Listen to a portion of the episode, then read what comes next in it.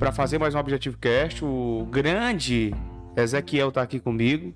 Como de praxe, ele vai fazer umas perguntinhas bem massas aí ligadas à prosperidade, ligada à ativação, mas principalmente ligada à organização da sua vida. Hoje o tema é legal, viu? Tudo que a escola nunca te ensinou. E aí eu tava tá fazendo até com as perguntas aqui nos bastidores dos stories, perguntando justamente assim. Eu tô aqui com é meu notebook, né? Vacilei, pronto, deu certo. Eu tava fazendo até algumas perguntas nesse sentido assim, ó. Cara, será que a escola te ensinou a organizar os teus estudos por meio de um plano? Será que a escola te ensinou a organizar as revisões do teu caderno? A escola te ensinou administração financeira, a escola te ensinou é, empreendedorismo, a escola te ensinou a fazer concurso público. A escola te ensinou, por exemplo, a considerar as disciplinas de alto PRD, é, peso, recorrência, dificuldade, analisando o que é que você tem que estudar com mais prioridade. Show. Ou só te ensinou a ver aula o tempo inteiro, depois ir para um recreio e depois voltar do recreio. O que, é que a escola nos ensinou? Mas quem vai fazer essas perguntas é você, cara. Você é o mineirinho Show. aí, o mineirinho do bem. Você gosta de fazer pergunta, para quem não conhece Ezequiel, Ezequiel é lá de Minas Gerais é lá de Ponte Nova, Minas Gerais. Ele gosta de fazer pergunta, é perguntador, que é uma beleza. então a gente pega essas perguntas e traz respostas que podem ajudar, inclusive, os senhores. Então, mete bala aí, Zaquiel. Show, fala pessoal. Estamos aqui conectados, né? Mais uma vez. Estúdio novo, né, Lucas? Estúdio novo, né, Estúdio novo. Estamos é. aqui, Felipe Pote, o William tá aqui comandando, o Natan também tá aqui é. de novo. E vamos que vamos, né? Vamos perguntar, porque se tem algo que eu aprendi com o Lucas aqui é o seguinte: que boas perguntas podem gerar boas respostas e pode e essas respostas né, podem destravar alguma área da sua vida. Então, vamos, vamos que vamos, né? Ô Lucas, falando aí o que a escola nunca te ensinou, é um tema polêmico. Eu quero abrir esse podcast te perguntando o seguinte: é, qual é a maior dificuldade que nós, como é, alunos, ou também como é, pessoas que é, já se formou, né, que já saímos da escola, quais são as dificuldades que a gente encontra no, no ensino que foi baseado na Revolução Industrial, aonde a ah, começa a aula, bate o sinal do recreio, opa, você tem que parar de estudar isso, aí depois a aula volta e quando cessa o recreio, pronto, acabou. Foi ali, cessou seu estudo. Exato. Você falou muito bem da Revolução Industrial, né, cara? Aquela mecanização. Isso. A robótica. Você tem que fazer o que as regras determinam. É... E aí você se encontra com a vida real depois, que ela é muito dura. Sim. Te mostra que se você só trabalhar sem se recompensar, você se quebra. Se você estudar sem um planner, você se quebra. Então a vida real é muito mais dura. O que a escola me ensinou, de alguma forma, eu, consigo trazer para minha vida hoje. Não vou dizer que a escola não foi imprescindível para mim. Só que se existe uma barreira que eu encontro hoje na escola, é a barreira da limitação. A limitação de possibilidades. Sim. Você é pregoado com a única forma para fazer dinheiro, para ganhar dinheiro. Primeiro, primeiro que ninguém te ensina a ganhar, a fazer dinheiro na escola. Uhum. As pessoas te ensinam a ter uma profissão que é uma profissão que todo mundo faz. Então, por exemplo, aqui no Brasil, nós valorizamos muito a medicina. Fulano é médico, filho de fulano é médico, ele venceu na vida. A gente valoriza muito a galera do direito, a galera que tem uma carreira. Você vê um enfermeiro, enfermeira, doutor, doutora, um dentista, odontólogo, doutor, doutora. Aí você vê um, um, um fisioterapeuta, doutor fulano, doutora fulano. Então o que o cara quer não é nem a atividade que ele vai fazer, não é nem o valor, o investimento, o dinheiro que ele vai receber, mas Sim. é o status. É o status de ser é, reconhecido é, pelas outras pessoas. E aí as pessoas se, se encontram em uma situação que elas não gostam, realizando uma atividade que elas odeiam, por conta de que o sonho delas foi instigado por toda a família, era simplesmente terminar uma faculdade, ter um diploma e ser chamado de doutor. Então a escola, ela ensina isso. Se você não estudar, você não vai vencer na vida. Mas o que é vencer na vida? Eita, pesado. Essa é a grande pergunta. Pesado. O que é vencer na vida? Sim. Vencer na vida tem. A escola só desenha um campo de atividade para vencer na vida: dinheiro. Pronto. É legal vencer na vida pelo dinheiro. Só que eu conheço milhares. Eu conheço milhares, não. Deixa eu ser bem justo. Eu conheço dezenas, amigos mesmo, de médicos frustrados porque o que fazem não é condizente à sua felicidade. Eu conheço dezenas, dezenas de advogados frustradíssimos por conta de que o que fazem não diz respeito a absolutamente nada da felicidade. Então a escola, moldada pela Revolução Industrial, ela ensinou você a ser mecanizado e ser bode expiatório das pessoas. Você é simplesmente massa de manobra dos outros. Você nunca aprende na escola a pensar fora da caixa. Por exemplo, eu conheço odontólogos que são super bem sucedidos. Mas não é porque exercem a profissão simplesmente de dentista, não. É porque abriram um consultório de odontologia, Sim. porque fazem com que outros dentistas trabalhem para eles, Eita. porque fazem com que o outro escritório de odontologia, outra clínica odontológica abra em outra cidade. De repente tem uma franquia de clínicas de odontologia, vende essa franquia. Ou seja, esse cara não venceu na vida pela odontologia, ele venceu na vida porque empreendeu. Porque conseguiu, ao invés de ser um simples dentista, Sim. gerar várias clínicas de odontologia. Oh. Sabe? Então a escola, ela te mecaniza. Quando você me pergunta o que é que eu levo da escola, eu levo entendimentos como, por exemplo, de ser muito bom em história, ser muito bom em português, porque eu estudava muito em redação. A escola me ensinou isso, Sim. a ser mecanizado naquilo. Mas ela não me ensinou a estudar fora da caixa. Por exemplo, eu, não, eu odiava química na escola. Por quê? Porque eu só tinha um tipo de nível de motivação que é a motivação implantada pela escola. Qual é? A da recompensa e da punição. Conseguiu fazer o certo, vai tirar nota boa, seu boletim não vai estar zerado e vai ganhar a medalha de melhor aluno. Se não conseguiu, vai ser criticado pelos pais, alvejado pelos coordenadores e pelos professores. E você vai ser punido de alguma forma. Sim, sim. É? Então a escola ela modelou esse tipo de, de, de sistemática. Sistemática onde eu, se eu consigo, eu sou premiado, se eu não consigo, eu sou punido. Aí o que é que acontece? O cara leva a vida no futuro simplesmente com essa base.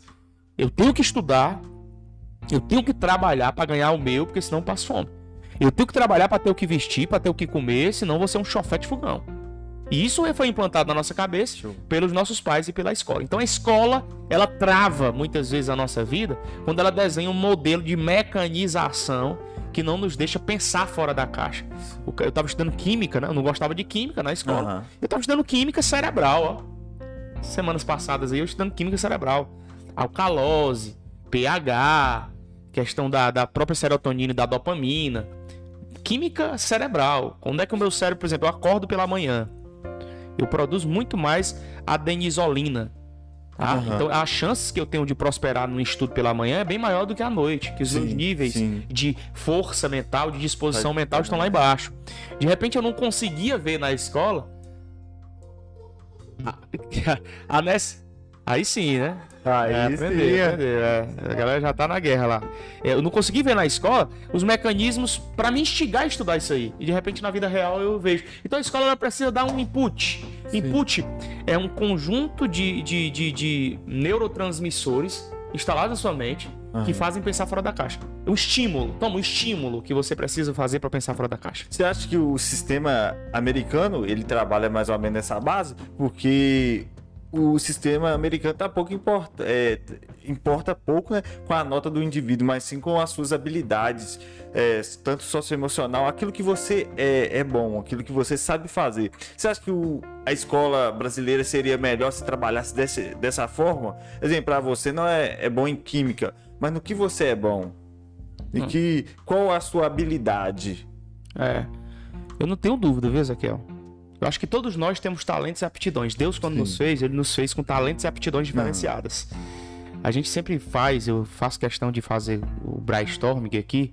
O brainstorming ele só tem eficiência se ele tiver com pessoas de todos os setores. Tem empresas hoje que estão crescendo, startups americanas inclusive, que quando fazem brainstorming, que é o tempestade de ideias, é, chamam até a faxineira para participar. Porque a faxineira pode ter uma ideia que, meu amigo, é pivô, é central de um projeto de marketing gigantesco. Show. Então, qual é a grande ideia que a gente tem que levar para nossa mente? Uh, todos nós temos aptidões e habilidades incríveis. Sim. A gente só precisa descobrir isso. E a gente só descobre o que? Fazendo. Fazendo aquilo que a gente gosta, aquilo que a gente tem importância para fazer. Show. Quando a escola nos treina para ser dentista, porque o nosso pai não conseguiu ser dentista e ele quis que a gente fosse dentista, a gente acaba sendo dentista. Acaba aprendendo até. Uhum. É possível até que se apaixone. Mas tem pessoas que estão fazendo hoje algo durante anos, totalmente frustradas. Por quê? Porque elas não estão treinando aquilo que elas sabem fazer. A nossa cultura não foi treinada o que eu sei fazer, porque eu gosto de fazer, porque vai me trazer paz mental a fazer. Nossa cultura foi treinada porque dá dinheiro. Então, se você está trabalhando numa profissão que dá dinheiro, a sociedade te respeita. Se você está trabalhando numa profissão que não dá dinheiro, ninguém te respeita. Eu já vivi assim. Eu já vivi nesse tipo de platô, nesse tipo de tabu. Uhum. Do tipo, ah, o que importa é ter uma carteira funcional do Ministério Público Federal. Né? E eu treino hoje pessoas para entrar no Ministério Público Federal. Eu treino pessoas para entrar na Polícia Civil, Federal, Militar, DEPEN. A gente teve até hoje um monte de entrevista com aprovado gente do DEPEN. O oitavo lugar geral do DEPEN, inclusive, Show. vai fazer uma entrevista com a gente, que é o Josiel. Oitavo. Hoje, aluno nosso. Quem vai dizer que é aluno nosso é ele mesmo. E ele vai dizer uma coisa: eu tô querendo entrar pra polícia porque eu gosto da polícia e quero ser polícia. Mas a minha mãe não queria. Isso é que é legal. Uhum, eu tenho percebido isso. A minha mãe não queria. O meu pai não queria. Aí eu perguntei por curiosidade: o que, é que a tua mãe e teu pai queria? Eles queriam que eu fizesse faculdade de medicina. O sonho deles. Porque meu, meu irmão fazia e infelizmente sofreu um acidente e morreu. Eita. E eles queriam ver um sonho que o meu irmão estava concretizando, o meu sonho, o sonho dele sendo realizado. Só que eu quero ser polícia. E no começo, quando eu estava estudando, o que é que gerou? Descontentamento dos meus pais.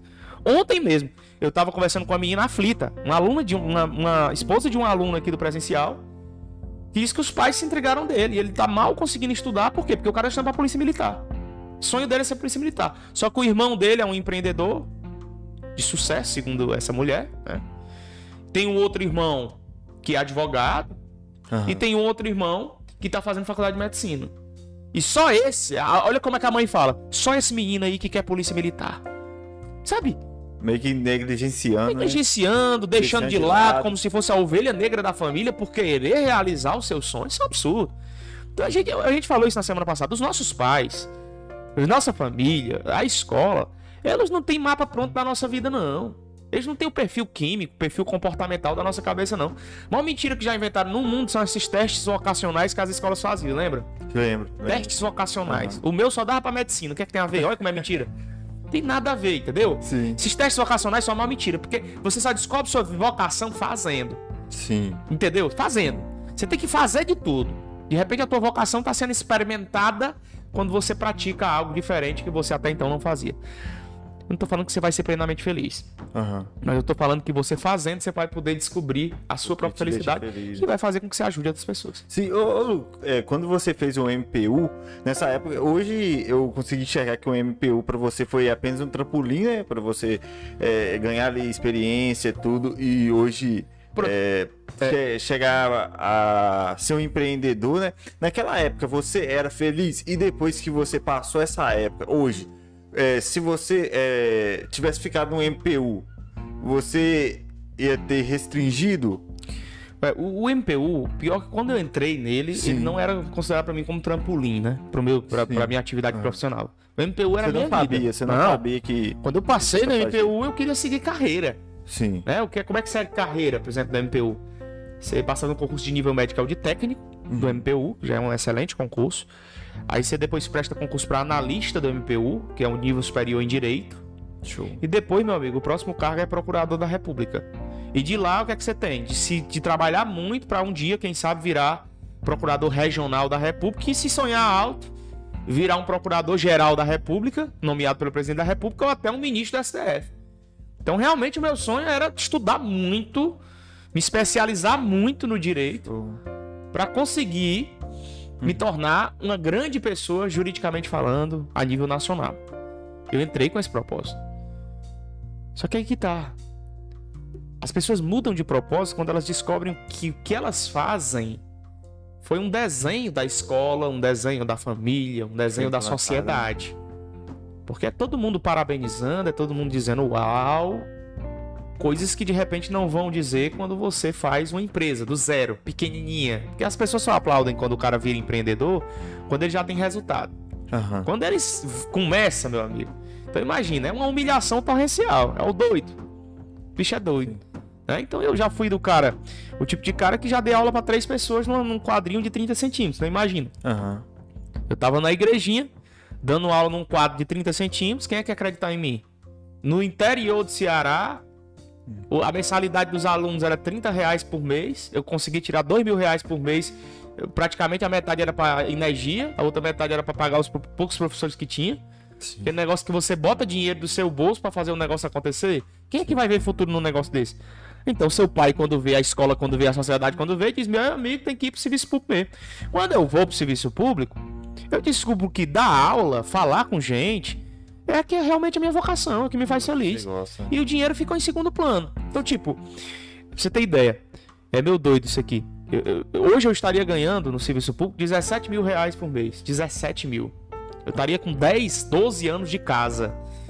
12 anos de serviço público federal, eu tinha, teria aglutinado alguns direitos, uhum. eu teria conquistado algumas até indenizações, né? Ali que o, o serviço público federal possibilita, como adicional de penosidade para trabalhar na fronteira, como adicional de penosidade para trabalhar no sertão, na Caatinga, o MPF dava isso. Uhum. E eu larguei o cargo de técnico e passei no de analista. E não assumi o de analista. Eita. Nesse cargo de processual. Uhum. Só tinha passado no analista administrativo, eu passei duas vezes. Analista administrativo, analista processual. O que foi que eu fiz? Eu não vou assumir não de analista. Eu vou fazer o que eu amo.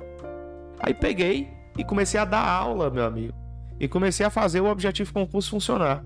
Quem foi que me apoiou no negócio desse? Você imagina, você tem um cargo seguro, estável, e você vai dar aula em escola pública, porque o objetivo nessa época funcionou numa escola pública. Dentro dessa escola pública, a gente tinha que pegar as carteiras de uma sala, transferir para outra sala, depois voltar de novo para essa sala. A humilhação gigantesca. Uhum. Quem é que vai acreditar em você quando você larga um serviço público federal para abrir uma empresa? Ninguém. Só que aqui tá, eu ensino pessoas a passarem em concurso público, mas de repente o meu propósito não era viver no serviço público. Lucas, você era feliz no serviço público? Fui feliz, até o momento que eu descobri que existiam coisas que me tornariam mais feliz. Sim. Essa é a grande sacada. Você entender o quê? Que a sociedade nunca vai te apoiar quando você está na busca da sua real felicidade, do seu real papel. Uhum. A, felicidade, a, a, sociedade vai te expugnar. Por quê? Porque é ilógico. É ilógico ao homem mediano pensar que a estabilidade vai poder ser trocada por instabilidade. Do mesmo jeito que é ilógico para as pessoas que estão nos acompanhando aqui, largar uma iniciativa privada para estudar só para concurso, por exemplo. Sim. Ou então deixar de fazer uma faculdade para investir só em concurso público. Uhum. Porque tem gente, por exemplo, aqui, que se, se não fizer a faculdade de direito, tá frustrado na cabeça. Tá acabado, tá mutilado. Sendo que não é assim. O cara poderia prestar concurso público. Ele poderia acreditar no potencial dele de virar um concursado. Só que a sociedade nunca vai aplaudir esse tipo de atitude. Entende? É, ô Lucas, nesse momento você falou aí que tava é, é, construindo mesmo o objetivo. A escola não te ensinou a passar por esse momento. E eu sei que é um momento sofrido que muitas vezes é, você se encontrou sozinho, ou só você e a Emanuela construindo uma visão que você carregava, uma visão que você é, reconhecia que muitas vezes pessoas na sua volta é, não tinha essa clareza que você tinha é, de visão futuro. Nesse momento, como que, é, como que você prosseguiu? Como que ficou sua mentalidade? No momento em que? É, nesse momento que você estava construindo o objetivo onde que a sociedade estava caindo matando. Pô, o cara deixou o MPU ah. para construir o sonho dele. Como que você se portava? O que você pensava? Cara, eu, eu, eu, eu costumo dizer que se eu tivesse dado bola para a opinião das pessoas, eu não teria conquistado nada na minha vida. Sim. A maioria das pessoas nunca acreditou em mim. Uhum. A maioria das pessoas sempre riu da minha cara. Quando a gente começou, por exemplo, a construir esse prédio, professores que davam aula comigo em outros cursos, eles diziam que isso é impossível. Uhum. Impossível porque um tipo de negócio como esse, quando eu mostrava o desenho, né, eu caía na besteira muitas vezes de mostrar o projeto. Uhum. Até eu aprender que projeto não se divulga, projeto se executa. Então, quando eu mostrava aquele projeto arquitetônico, aquela máscara de como aconteceria tudo, a galera ria de mim.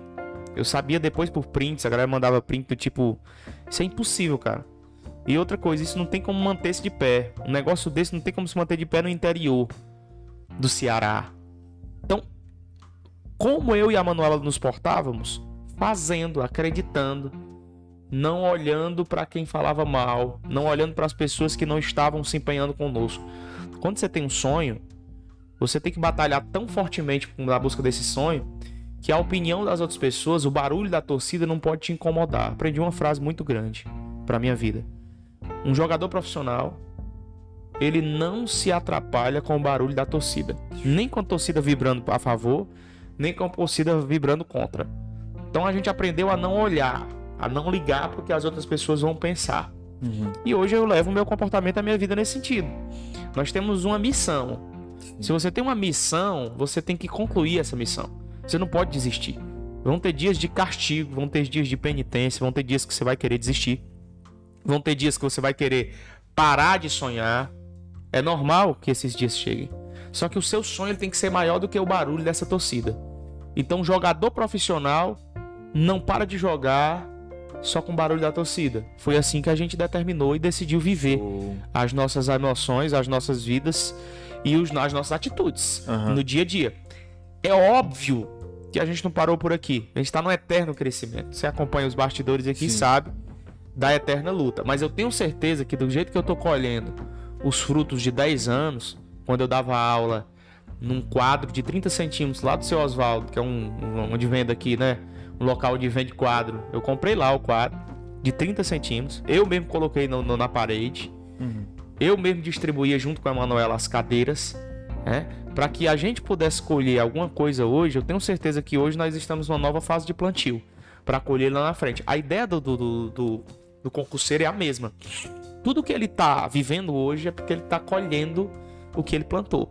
Ah. Lucas, eu não estou vivendo nada de interessante na minha vida. Princípio da colheita. Você não colheu nada, possivelmente, nos últimos 10 anos. Lucas, eu estou vivendo o extraordinário, o excepcional. Sua colheita está sendo boa. É resultado de um plantio muito eficiente há 10 anos.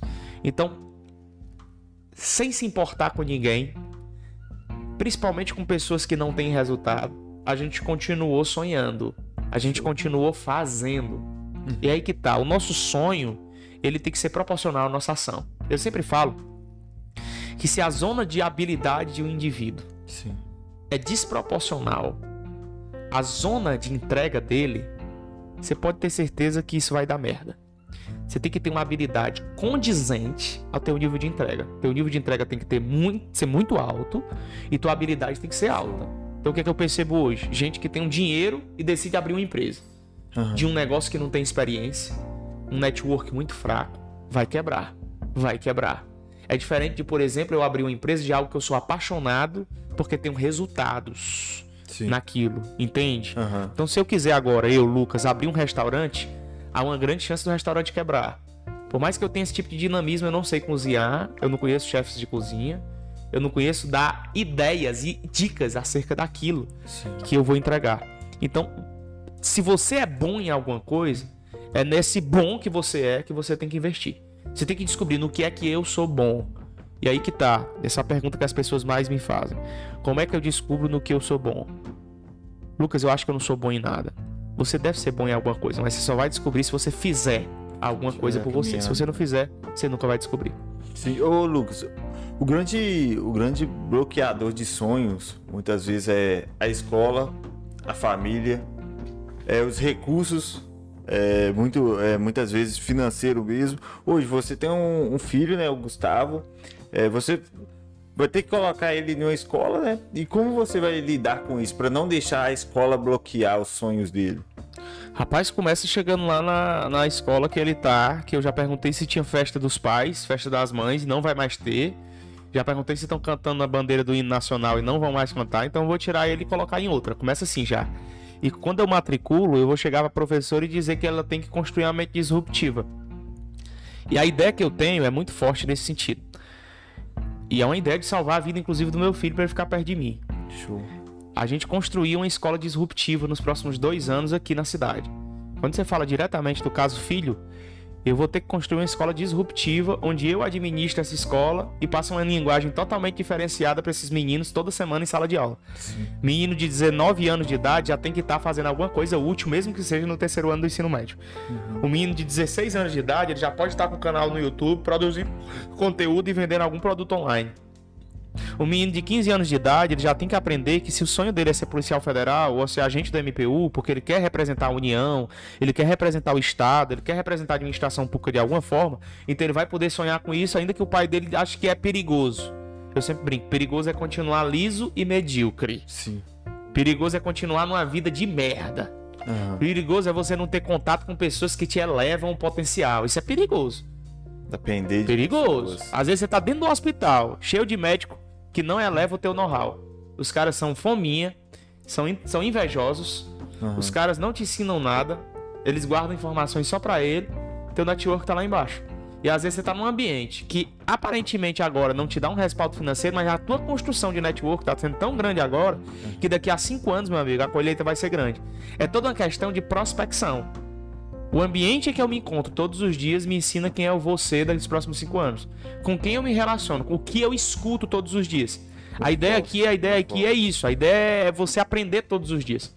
A ideia é você me ensinar algo que eu não sei. Uhum. Quando eu aprendo algo novo todos os dias, eu estou num ambiente bacana, eu estou num lugar legal. Então, o que as pessoas têm que buscar é entender que o ensino disruptivo é aquele em que a família é valorizada, mas é aquele em que você consegue pensar no patriotismo, consegue pensar fora da caixa, consegue desenvolver uma veia que te faça fazer dinheiro e não só ganhar dinheiro, e que te ensine a seguir uma carreira que te dê plena felicidade todo dia quando acordar. Olha que fase da minha vida doida eu vivi. Quando eu estava no serviço público, depois de já viver lá, eu estava em um determinado momento da minha vida, é, é, morando na fronteira, que quando chegava numa sexta-feira era o melhor dia da minha vida, porque sábado e domingo eu não trabalharia. E quando chegava domingo, depois do Fantástico ali, meu amigo, Dava... torrencialmente o coração palpitava mais forte, as, as, as pontas dos dedos ficavam geladas, ficavam geladas, e eu sabia que é tudo aquela sensação de uma ansiedade negativa por conta de começar mais uma semana fazendo algo que não me trazia paz mental, algo que não me trazia a plena felicidade, algo que não me colocava como protagonista, algo que não me fazia viver o sobrenatural, o extraordinário. Ainda que a sociedade me aplaudisse, ainda que aparentemente eu guardasse uma carteira funcional com o símbolo da República Federativa do Brasil, eu não era feliz. Eu tenho, eu tenho, eu tenho a certeza de dizer isso e posso dizer isso. Eu tenho repetido isso várias vezes. Só que do mesmo jeito que eu estou dizendo isso, tem gente que não é feliz porque está fazendo uma faculdade. Uhum. Do mesmo jeito que eu estou dizendo isso, tem gente que não é feliz porque está num determinado emprego. Tem gente que não é feliz porque está empreendendo. Por exemplo, eu faço mentoria com um cara que ele herdou do pai dele uma, uma rede de mercearias em Salvador, Bahia. Show. Uma rede, irmão. São 18 mercearias. Uhum. O negócio rende, fatura 3, 4 milhões de reais. Muita. E o pai dele morreu e ele é filho único. E ele tá administrando o negócio, ele é o CEO. Ai, Lucas, ele é um empreendedor, por que, que ele não é feliz? Porque ele não se viu empreendendo, ele não se vê fazendo aquilo, ele quer polícia. É o que vai fazer ele feliz. Olha que doido. Uhum. Então o cara pode ser um empreendedor fracassado porque quer virar um concursado. O cara pode ser um concursado fracassado porque quer virar um empreendedor. O cara pode ser o que for. Mas ele pode ser fracassado se ele não tem contatação com a felicidade plena.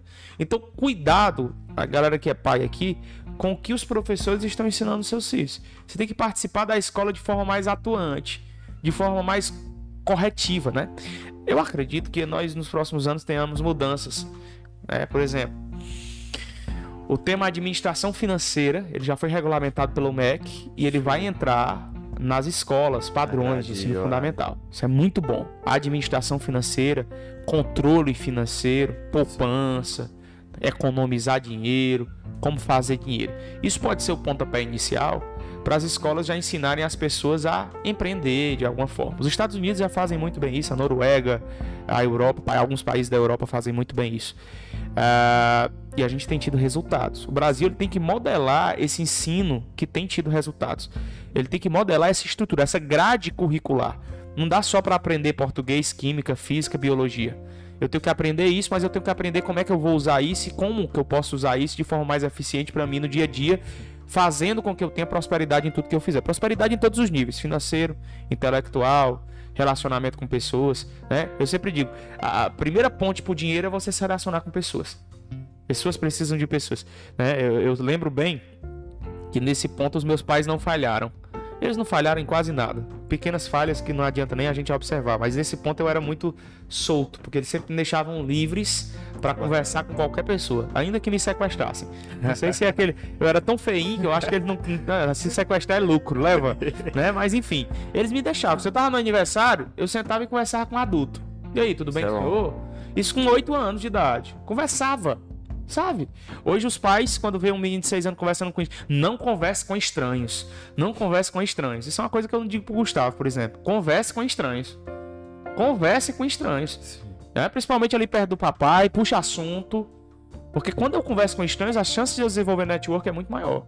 E a galera hoje tá travada. a um autismo é, é criado por você mesmo. Porque você se trava para falar em público, você se trava para fazer um podcast. Por exemplo, eu marquei podcast com cinco alunos. Três desmarcaram porque eles tinham coragem. Aí, cara, eu tenho vergonha. Olha que merda, velho. Sim. Tem vergonha. Aí o que acontece quando você tem vergonha? Você vai até ser um servidor público. Mas você vai ficar só sendo aquilo. Você nunca vai exercer um, um cargo de chefia, de direção, de assessoramento. Por quê? Porque você não tem capacidade de fazer reuniões. Você não tem capacidade para resolver problemas. Você não tem capacidade para delegar atividades. Você não tem capacidade para editar atividades. Show. A escola não ensina isso. Nunca. Só a vida real ensina. Uhum. Tem uma técnica do EVA, que é você editar, validar e ajustar o que você pediu. Você edita, valida e ajusta. E delegando atividades. Ninguém pode carregar atividades só para si. Tem que aprender a delegar atividades. Escola não ensina você a delegar atividades. A escola não te ensina a, a monitorar essa delegação. Então a escola ela tá mecanizada, como a gente falou no começo, gerando pessoas mecanizadas que quando a vida real vem e dá o boom, você começa a dizer, meu Deus, em que mundo eu estou? A vida real te dá o quê? Um diploma que você fica se esmiuçando aí na busca de emprego e não consegue aquele diploma, né? Sim. Então eu, isso é perigoso. Eu ouvi, Lucas, um... Era tipo um, um, vídeo, né? De um garoto que contando que ele estudava na escola, que o máximo da escola era você tirar notas boas. Que teve um dia que a escola, a diretora mandou um bilhete pro pai dele que ele tinha tirado notas ruins, né? Aí a mãe dele foi lá, deu uma bronca nele. E os pais é, eram separados, né? Aí o pai dele falou assim: Ô meu filho, ó, eu não quero saber o que você vai fazer, não. Não importa. Eu só quero que você saia da escola diferente. Nota para mim não importa. Ele falou que isso girou a chave na cabeça dele. Ele, é, o pai dele só tinha falado assim: só não deixa a escola ficar mandando bilhete para sua mãe. Mas questão de nota, não é por mim você tira nota vermelha. Se você sair diferente de todo mundo ali dentro. Diz que o garoto recebeu isso e enquanto tava todo mundo estudando tradicional ali, sabe? Ele tinha um concurso em mente que ele queria muito. A única coisa que ele fazia dentro da sala de aula, pegar as provas antigas estudar em cima. Tá pouco se lixando pra escola. Quando formou, é, o, os alunos ali, os colegas dele, foram fazer vestibular, tudo não passou. Ele teve a grande aprovação e eis o X da, da, da questão, né? A escola chamou ele para conversar e tudo. Aí no dia do, do, que ele tava conversando assim na entrevista, né? Perguntaram para ele assim: como que foi o seu estudo na escola? Ele falou que quebrou a escola do meio falou assim: eu nunca estudei para escola. Tanto que eu era o pior aluno aqui dentro. Então eu vejo essa mudança de mentalidade, aonde a escola quer te colocar dentro Exato. de uma caixinha, né? Dentro de uma caixinha. Dentro de uma caixinha perigosa, de uma caixinha limitadora. E a minha vida foi assim. E o bacana de tudo. Hoje eu vejo a, a vida dos CDFs, né? Que estudavam sim, comigo. Sim, eu gosto de fazer isso também. eu olho pros CDFs e digo, caraca, velho. Ainda bem que eu não fui CDF. Aham. Uhum. Então eu não tô ligando se meu filho vai ser CDF, se ele não ganha medalha. Eu, eu apanhava, Ezequiel. Eu apanhava dos meus dois pais. E a diretora da escola ia caboetar mesmo de que eu tava tirando nota baixa. Então eu era forçado a tirar só nota. Uhum. E a gente fica limitado a isso, como esse pai que falou pro filho: oh, Eu não tô interessado com as suas notas, eu tô interessado se você sai diferente, se é uma pessoa diferente, Sim. se você expande a mente, né?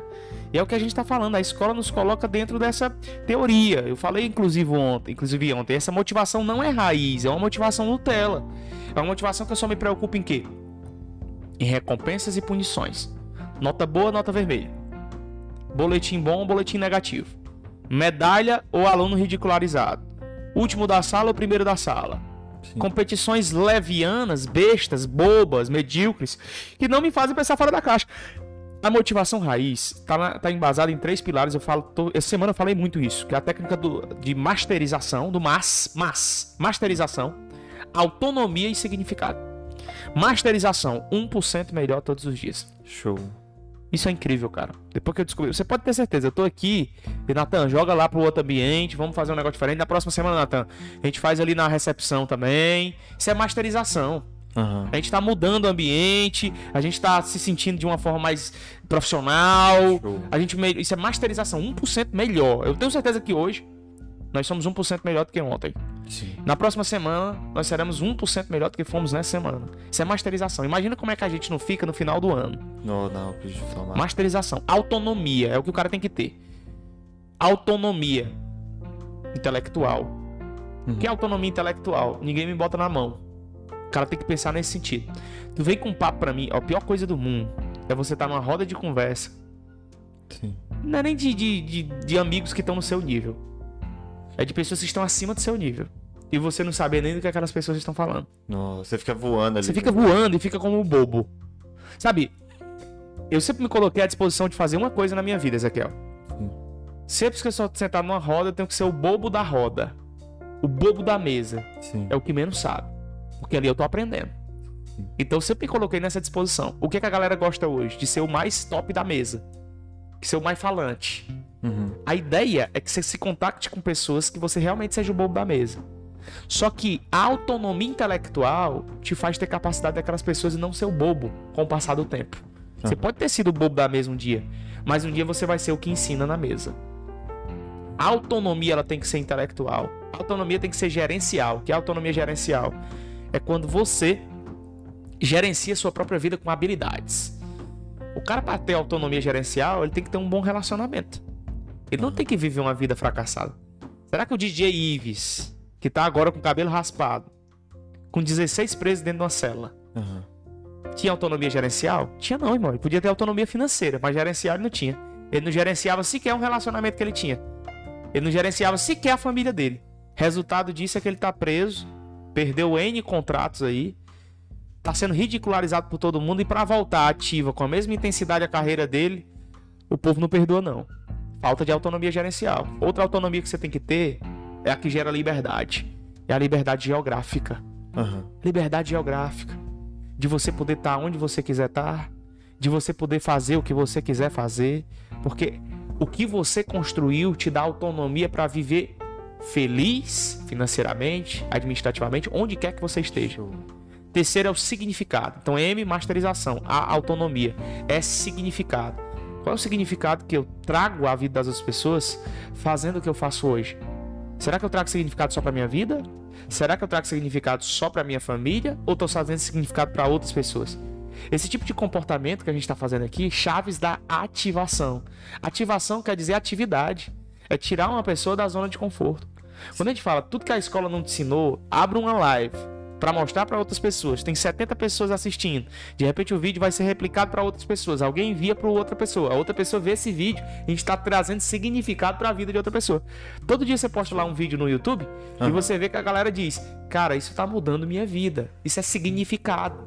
Então, o papel que você faz, que a escola nunca te ensinou, é de masterização, autonomia e significado. O que é ser melhor 1% todo dia? É ser melhor nas notas? Tá longe disso.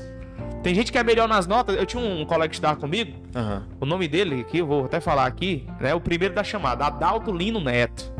Era o primeiro da chamada. E sabe, 15, 20 anos. Uhum. Ele era o 01. Eita. Mas meu amigo, ele era calado, tímido. A escola nunca tratou da timidez do moço. Com todo respeito, o Adalto não conseguiu muita coisa bacana. É? Tem até rua com do avô dele, né? Da avô dele. É. É conhecida, é gente que daria para ser grande. Mas não treinaram o quê? Não quiseram o quê? Não quiseram treinar essa retirada de timidez. Uhum. Fazer grupo de conversa fazer com que houvesse um trabalho mais intelectualizado, pensar fora da caixa, criação. Hoje o menino não é instigado a criar. Sabe? Eu tenho dito pro Gustavo, cara, começa a fazer teus vídeos aí, um canal no YouTube, só pra tu falar teu dia a dia. Ele tá pegando bandeira pra fazer. Porque a ideia é falar. Quem não fala, ninguém vai ser visto. Quem não é visto não é o quê? Lembrado. lembrado. E se não é lembrado, não consegue se desenvolver em nada. Se desenvolver em nada. A escola não nos ensinou, então, a ter essa autonomia geográfica, autonomia financeira, autonomia administrativa e nem a trazer significado do que a gente faz. A escola nos ensinou a ter um diploma e ter uma carreira para orgulhar papai. Se papai tá feliz porque a gente pendurou o diploma do direito ali na parede dele, ele vai todo dia olhar para aquele diploma e pronto, aquilo basta. Qual é o significado? Sim, eu, é, eu, lembro muito do Dr. Miles Morrow, né? Ele falava que a maior tragédia de, do mundo não é você morrer. Aí ele começava a falar, né? A maior tragédia, é, tra é, tragédia do mundo não é você perder um ente querido, não é você perder dinheiro, não é você perder patrimônio, mas é você enriquecer o cemitério. Olha que loucura.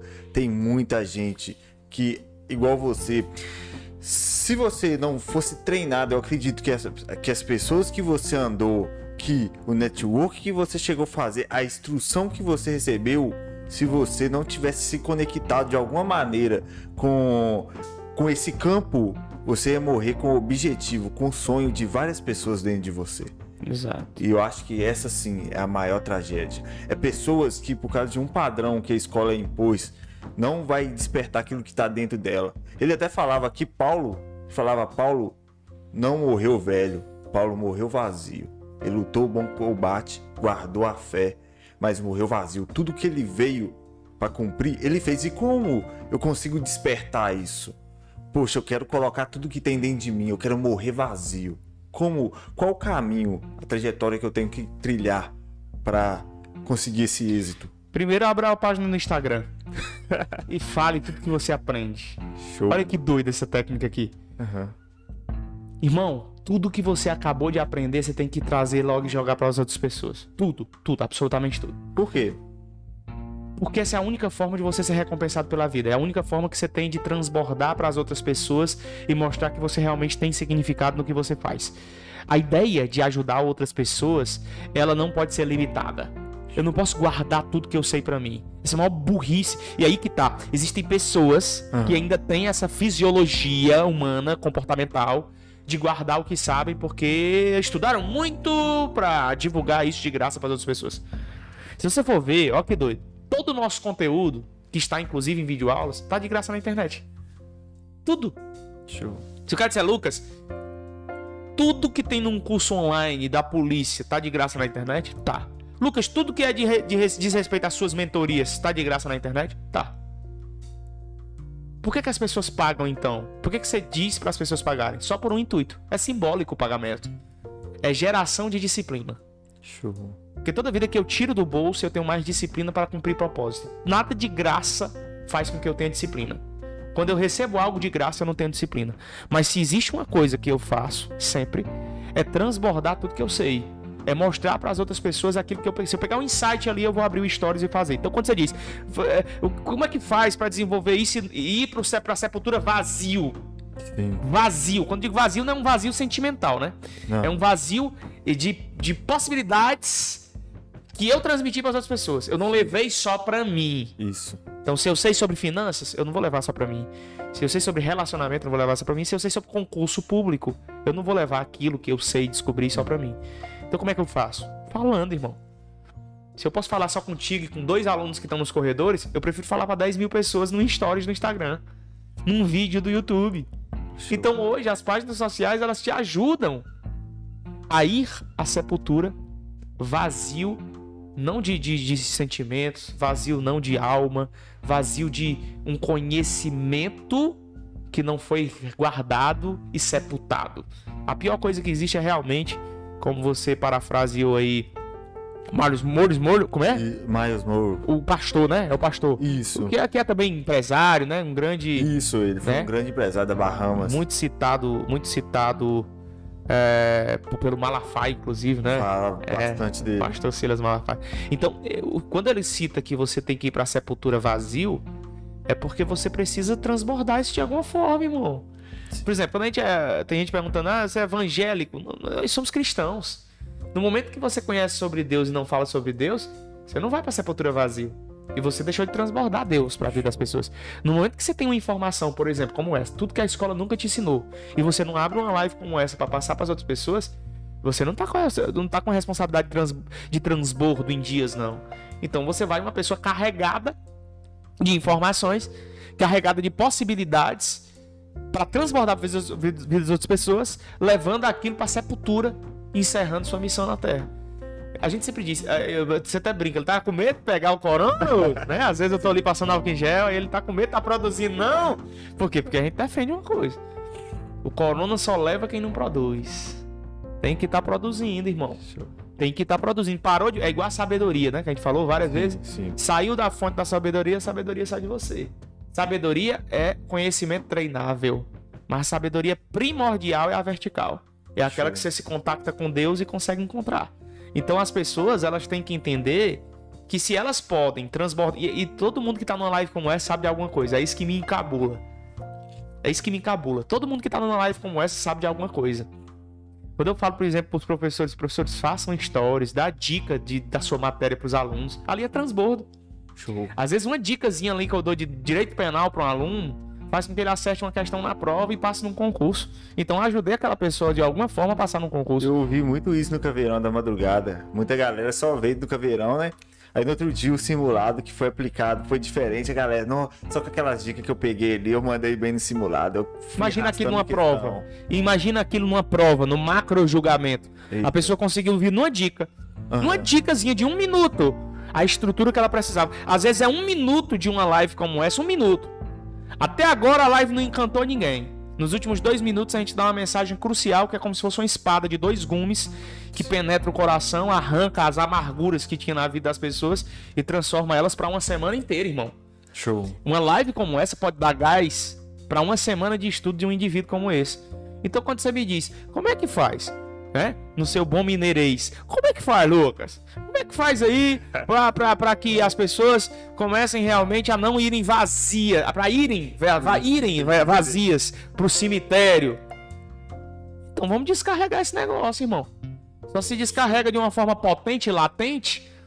Hoje, século uhum. 21, 21, 2021, página social. Tá aqui nós. Tá aqui nós abrimos uma campo. Você vê que eu, eu, eu, eu faço tanto isso que é, ontem eu tava com 120, 150 pessoas numa live no Instagram fazendo uma, uma outra mentoria com a galera do YouTube. Mas tava transbordando daqui e transbordando de lá. Eu sei que a galera daqui é a que tava participando.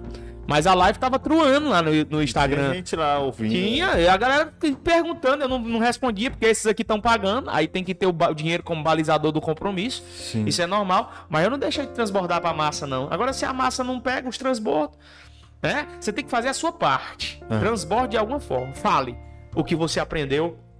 Fale o que mudou a sua vida. Alguma coisa mudou a minha vida, alguma coisa mudou a sua vida. Sim. A partir do momento que você descobriu o que foi esse alguma coisa, você tem que transbordar isso para as outras pessoas. Bacana, bacana demais. A escola, Lucas, nunca nos ensinou sobre liderança. Eu sei que liderança é algo muito importante. Como um jovem, né, que está hoje dentro da escola e até um que já formou, como ele deve treinar essa liderança? Ou a, a liderança só deve ser exercida quando tiver pessoas sobre o meu comando? Não. Primeiro que liderança não precisa de papel. Começa por aí. Os piores líderes que eu conheço, eu não estou dizendo que é regra, mas eu, eu me relacionei muito com administradores de empresa que formaram na faculdade de administração. Uhum. São os piores líderes que eu conheço. Sendo que a faculdade deles é uma faculdade de liderança. Sim. Liderança se conquista. A liderança ela vem pelo exemplo. Não existe uma outra forma de desenvolver liderança se não sendo exemplo. O que é o exemplo? Antes de mandar alguém fazer ou pedir para alguém fazer, eu faço. Então você é líder da sua casa quando você faz o certo. Um marido que está traindo a mulher, ele não consegue ser líder de casa. A mulher que trai o marido não consegue ser uma líder de casa. Quando é que você é uma autoridade, liderança na igreja, né? Na igreja, fala muito de liderança da igreja. Uhum. Quando você é exemplo. Você pode ser o pastor formado em teologia em Harvard. Teologia nas faculdades da Roma, de Roma, Itália. Meu amigo, não interessa. Se você não tiver exemplo, você nunca vai ser visto como líder por ninguém. Liderança não se impõe, liderança é exemplo. Se a pessoa é líder, ela está sendo exemplo no que ela faz, ela tem resultados e ela apresenta esses resultados. Lucas, dá para treinar essa liderança? É óbvio que dá. Como? Uhum. Fazendo o que precisa ser feito. Liderança não é mandar nas pessoas, as pessoas confundem muito. Liderança não é dar ordens, humilhar, dizer que eu sou o coordenador, o líder, o gerente, o responsável por isso e ninguém pode desobedecer às minhas ordens. Não. Liderança se vai, se faz com a atividade de resultados. Não. Que atividade de resultados? Eu faço isso tão bem feito que eu gero resultados e as outras pessoas querem seguir o que eu faço. Os maiores líderes que existiam, ele nunca disse para ninguém que era líder. Sempre que falavam de Jesus sobre a autoridade divina, ele falava do Deus Pai. Hum, ele nunca se colocava né? como maior. E o mais incrível de tudo é que ele fazia.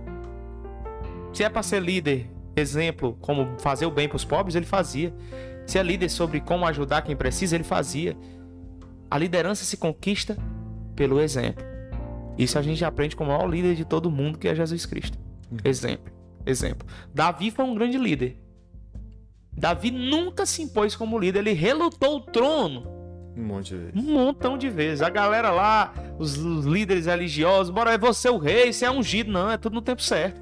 Mas ali ele já era o quê? Um líder. Ele já era o rei daquele povo. Mesmo ele não querendo ser rei naquele momento, ele sabendo que é uma missão que ele tinha que cumprir. Sim. Então, um grande líder, ele não impõe isso como uma atividade, uh, sabe, normativa minha, eu sou líder, tá aqui, olha a minha coroa, Sim. olha meu crachá. Não, o líder ele tá fazendo e as pessoas vão respeitar ele como líder naturalmente. Naturalmente, sem que ele imponha isso. Tem daquela história, a pessoa nasce Cara, eu acredito que todos nós nascemos para liderar a nossa vida. Porque Deus nos deu. É, quando a gente é imagem e semelhança do Criador, irmão, a gente é líder. Sim. Então eu consigo imaginar que a gente nasce líder por conta disso. Eu acredito muito em Deus. Se Deus nos fez a sua imagem e semelhança, ele é um líder nato. Uhum. O problema é que nós perdemos essa liderança com as nossas desenvolturas do dia a dia. Show. Agora, dizer que nós nascemos líderes, eu não tenho dúvida. Simplesmente pelo fato de nós sermos imagem e semelhança do Criador. Então todo mundo né, é, nasceu líder, né? Todo mundo nasceu líder. Todo mundo nasceu líder porque Deus Pai é líder. E se ele é líder, a gente é líder. O problema é, a gente não consegue, com o passar do tempo, desenvolver aquilo que Deus nos entregou. Nós nascemos com a capacidade de sermos imagem e semelhança do Criador. Isso é muito forte. Uhum. Quando eu digo imagem e semelhança, não é só física, é física e cognitiva, estrutural, de relacionamento, de network, de prosperidade e de tudo mais. Só que a gente enfrenta o mundo, a gente começa a se contatar com outras pessoas. Eu já disse, eu vou repetir: 50% do nosso comportamento é genotípico. Então é o que a gente enfrentou dos nossos pais. É muito complexo a gente mudar da noite pro dia. Pro dia. Tem meninos de 6, 7 anos que moram aqui no Brasil que os pais só falam inglês com eles. E eles já falam inglês.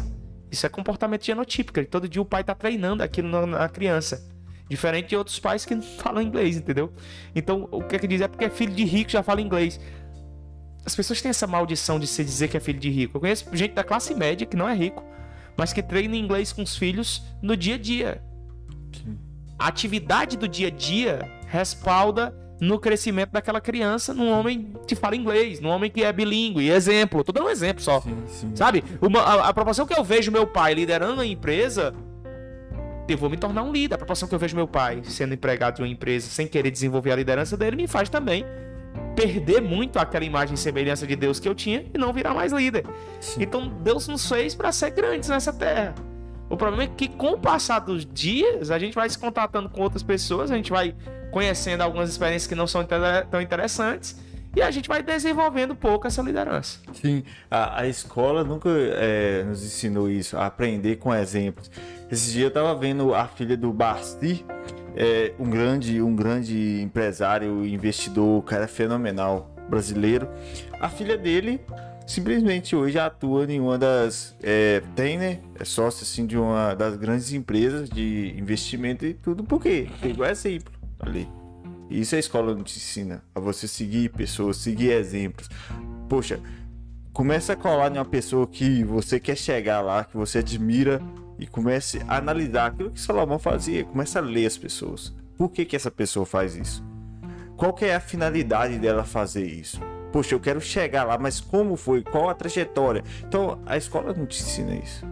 Então eu acho muito difícil hoje para um jovem que sai da escola, a gente, ô Lucas, de verdade, a gente que é jovem sai meio perdido, porque o que foi implantado é Cara, você vai se formar, na hora que você sair, é, você vai ter que fazer um cursinho aqui e tal, para você passar nisso. Aí o jovem que é um pouquinho diferente, é o jovem que estuda ah não, vou estudar para concurso. Ele já começa a se diferenciar e tentar sair dessa caixa. Poxa, agora o jovem que muitas vezes vai estudar ali para ter um, um, caminho mais que se enxerga lá na frente, poxa, eu quero ter meu negócio é, próprio, eu quero empreender, eu quero correr atrás, descriminalizado. Todo mundo cai em cima do cara. Sabe? Então eu acho que essa é uma dificuldade na nossa escolas hoje brasileiras. Ninguém te ensina isso. É, infelizmente. E isso vem atrapalhando o crescimento de muita gente. Porque você, como você mesmo disse, você não é ensinado a nem modelar pessoas de sucesso. Sim. Você é ensinado a seguir um padrão. Uhum. Então você tem medicina, direito. É tanto que a galera já brilha os olhos. Os próprios professores ensinam a, a encantarem mais a galera que quer medicina. Sim. Eles, eles começam a fazer agora um núcleo específico dentro dos cursinhos, a galera da medicina, essa galera que vai ser médica, Sim. e aí começa a ver aquela divisão, é o fulano da medicina, é o fulano do direito. Uhum. É, sendo que ali não tem o fulano que vai se tornar um médico, fulano que vai mudar vidas pela medicina, fulano que vai incentivar pessoas a melhorarem de vida, fulano que vai curar pessoas. A escola não te ensina isso. A escola não te ensina simplesmente a liderança porque a escola não ensina a modelagem de pessoas de sucesso, a leitura de pessoas, discernimento de pessoas, conexão com sabedoria vertical. É... a escola te ensina a aprender matemática, química, biologia, física, a, assistir aula até a sexta aula, a sétima aula, sair na hora do intervalo, depois voltar do intervalo, não conversar em sala de aula porque senão vai para fora de sala. A escola te ensina a não pescar numa prova e aí você pesca do mesmo jeito. A escola te ensina a fazer o óbvio, cara. E não dá mais para viver na leitura do óbvio. Se a gente continuar no óbvio, inclusive nesse podcast, o podcast tende a falir, entendeu? Uhum. A gente tem que quebrar o óbvio. Por que, que a gente está fazendo podcasts como esse? Porque tava na linguagem do óbvio. O óbvio é só falando de concurso em si. Não, a gente vai falar um pouco de mentalidade, descobrindo que isso aqui virou óbvio, a gente muda isso aqui. É, tudo que o objetivo concurso faz aqui é pensando no, na quebra do óbvio. A gente Show. não faz o que todo mundo faz. A Show. gente busca sempre fazer diferente, inclusive da concorrência. Que a concorrência não entrega esse tipo de conteúdo, a gente vai na entrega. E no momento que eles estiverem entregando iguais a nós, para por modelarem a gente, né? Uhum. A gente vai buscar alguma coisa diferenciada para entregar. Então, Show. o grande objetivo que a galera deve ter é não ser massa de manobra de um sistema. Eita. Não seja massa de manobra do sistema. Pelo amor de Deus, o sistema tá aí para você ser mecanizado. Revolução industrial, pianinho, faça isso que dá certo, como se fosse um modelo pronto de vida. Uhum. E não existe esse modelo pronto, esse mapa pronto da vida. O mapa da sua vida ele é estragado várias vezes até você descobrir qual é o seu caminho, fazendo. Você vai andar por vários caminhos. Você vai andar por vários caminhos tortuosos muitas vezes. E você vai descobrir somente qual é o seu caminho único quando você descobrir o seu propósito aqui na Terra. Você só descobre, descobre o propósito fazendo o que precisa ser feito. A escola não ensinou isso, seus pais ensinaram isso, entretanto, existem pessoas falando sobre isso hoje e é justamente conectado a essas pessoas que você deve estar. Show. E, e a situação das emoções? Como é, como treinar. A escola também não, não ensina nunca, né? isso. A escola nunca falou para nós sobre inteligência emocional. Sim. Sabe o que é inteligência emocional? É você dar nome às suas emoções. É você saber o que é que você está sentindo. Uhum. Você tem que saber quando é que você está com raiva, tem que saber quando é que você está animado, tem que saber quando é que você está triste. Existe um, um, uma ressignificação que a escola nunca te ensinou. Por exemplo, a escola nunca te ensinou a ressignificar eventos. Você sabe o poder que tem numa música, por exemplo. Se eu estou muito estressado, eu coloco uma música pacificadora e eu me conecto com a paz que aquela música traz. Tem gente que tá muito estressado, bota um rock pesado, vai se estressar ainda mais. Você tem que entender que ressignificar eventos é você agradecer pelo simples fato de você estar tá passando por aquilo. Ao ver o pneu do seu carro furado lá fora, né, naquele dia ali, sim, né, o pneu sim. do meu carro estourou de uma vez. Agradeço porque eu não atropelei ninguém. Show. É você dizer, cara, só tem problema com o pneu do carro furado quem tem carro. Tem, não tem. Esse é um problema que só tem quem tem carro. Tem gente que nem tem carro e esse tipo de problema não pode ter. Só tem problema com nota baixa na escola quem ainda tem uma escola. Só tem problema com não tá aprendendo muito no cursinho quem tem capacidade de prosperar no cursinho. Só tem problema com reprovação quem tem capacidade intelectual e nível de alfabetização para ir fazer uma prova de concurso ou prova de vestibular. Existem alguns problemas que a gente reclama, mas a gente só tem eles porque a gente está na frente de outras milhares, centenas de milhares de pessoas. Quantas pessoas não queriam ter conexão à internet para ver uma live como essa e tem gente reclamando do 3G? Nossa. Quantas pessoas não queriam ter a possibilidade de assistir uma live como essa? Aí estão dizendo: "Ah, meu celular não é bom, eu não estou vendo a imagem direito". Tem gente que nem celular tem. Então ressignificar é inteligência emocional pura. Hoje o brasileiro hoje o terrestre, né? O terráqueo, vamos dizer assim. terráqueo. Ele precisa desenvolver inteligência emocional. As pessoas estão deixando de fechar contratos por falta de inteligência emocional. Estão deixando de ter grandes oportunidades por falta de inteligência emocional. A escola não ensinou inteligência emocional e agora você tem que aprender sobre inteligência emocional. Tem gente parando de estudar para concurso por falta de inteligência emocional. Tem gente parando de produzir é, na empresa por conta de falta de inteligência emocional entender que é normal você fazer reuniões mais ríspidas, é normal as pessoas 100% não gostarem de você. Ah, eu vou sair dessa empresa porque nem todo mundo gosta de mim. Ninguém vai gostar 100% de você. Isso é inteligência emocional, de saber lidar em sociedade. Sabe? Sim. De não se abater com o primeiro alarde, com a primeira chibatada de vida que trouxerem para você. De entender que as pessoas podem ser falsas contigo. Inteligência emocional para saber que as pessoas podem falar mal de você e você continua pianinho lidando com aquelas mesmas pessoas. para que no momento certo elas sejam eliminadas da sua vida. Show. Inteligência emocional. Inteligência emocional se conquista. E é outro fator que tem sido decisivo na construção de uma vida mais interessante aqui nessa terra. Não, bacana demais. Bacana demais. Então, Lucas, eu acho que já está no momento da gente finalizar, né?